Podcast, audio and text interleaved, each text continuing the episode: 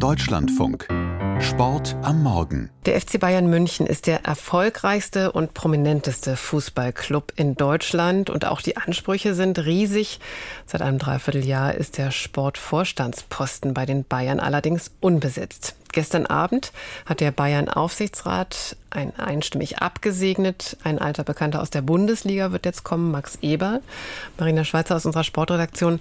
Warum steht diese Personalie überhaupt so im Fokus? Also da gibt's mehrere Gründe. Es liegt nicht einfach nur daran, dass es jetzt halt um den exponierten Posten bei den Bayern geht. Max Eberl wird seit Jahren mit diesem Posten in Verbindung gebracht, schon in seiner Zeit als Sportdirektor in Gladbach, wo er ja Anfang 22 ausgebrannt und erschöpft aufgehört hat. Und während seiner Zeit bei seinem anschließenden Arbeitgeber RB Leipzig sind die Gerüchte dann wieder hochgekocht. Er sei mit Bayern in Verhandlungen. Das Engagement in Leipzig endet dann sogar nach neun Monaten, weil man dort Eberls Bekenntnis zu RB vermisst. Und seit Ende September ist er in Leipzig freigestellt und im Herbst hatte dann Bayern Ehrenpräsident Uli Hoeneß schon selbst den Namen in den Mund genommen. Wir haben ja gesagt, dass wir in diesem Bereich Sportvorstand in den nächsten drei, vier, fünf, sechs Monaten den Mann wahrscheinlich einstellen würden. Und dann schauen wir mal, ob das der Max sein wird oder jemand anders. Also ist einfach eine lange Story bis hin jetzt zum einstimmigen Beschluss des Aufsichtsrats. Max Eberl fängt am 1. März, also am Freitag an und erhält einen Vertrag bis Ende Juni 27. Und was sind jetzt für ihn die großen Aufgaben in München?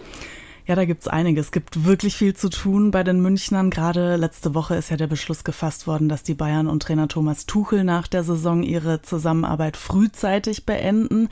Es braucht also einen neuen Trainer, der den hohen Ansprüchen genügt und der länger bleibt als zuletzt Tuchel und auch Julian Nagelsmann. Es wird ja immer spekuliert, Xabi Alonso würde sehr gut passen, ist aber natürlich äh, jetzt gerade in Leverkusen sehr erfolgreich und sicher auch heiß begehrt. Auch der Kader muss umgestellt werden, Stichwort Generationenwechsel und irgendwann auch die Nachfolge für die Weltmeister Thomas Müller und Manuel Neuer.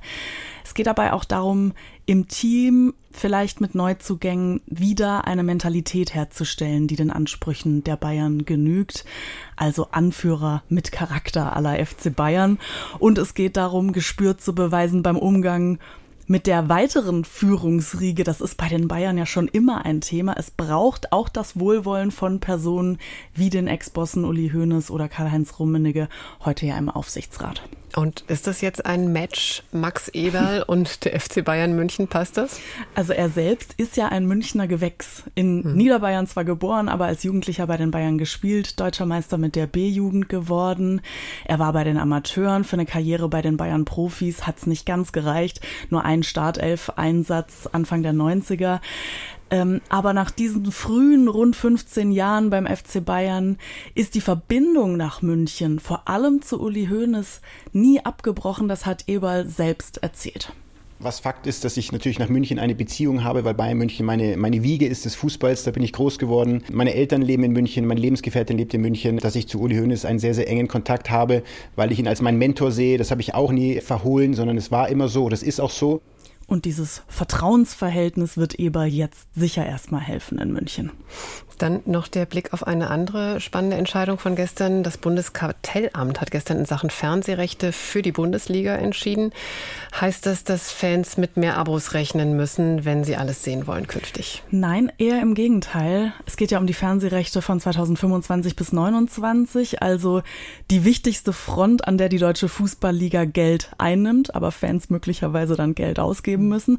Und den Plänen der Liga hat das Kartellamt jetzt zugestimmt. Demnach wird es jetzt wieder möglich, dass Live-Spiele nur von einem einzigen Anbieter gekauft werden. Das war bisher untersagt. Momentan teilen sich ja die Streaming-Plattform The Zone und Bezahlsender Sky die Live-Rechte. Also möglich wird das jetzt, dass es wieder ein einziger Sender hat und damit irgendwie ein Abo-Angebot eben ein einzelnes an Fans äh, präsentiert. Aber es kann auch möglich bleiben, dass es weiter aufgeteilt wird.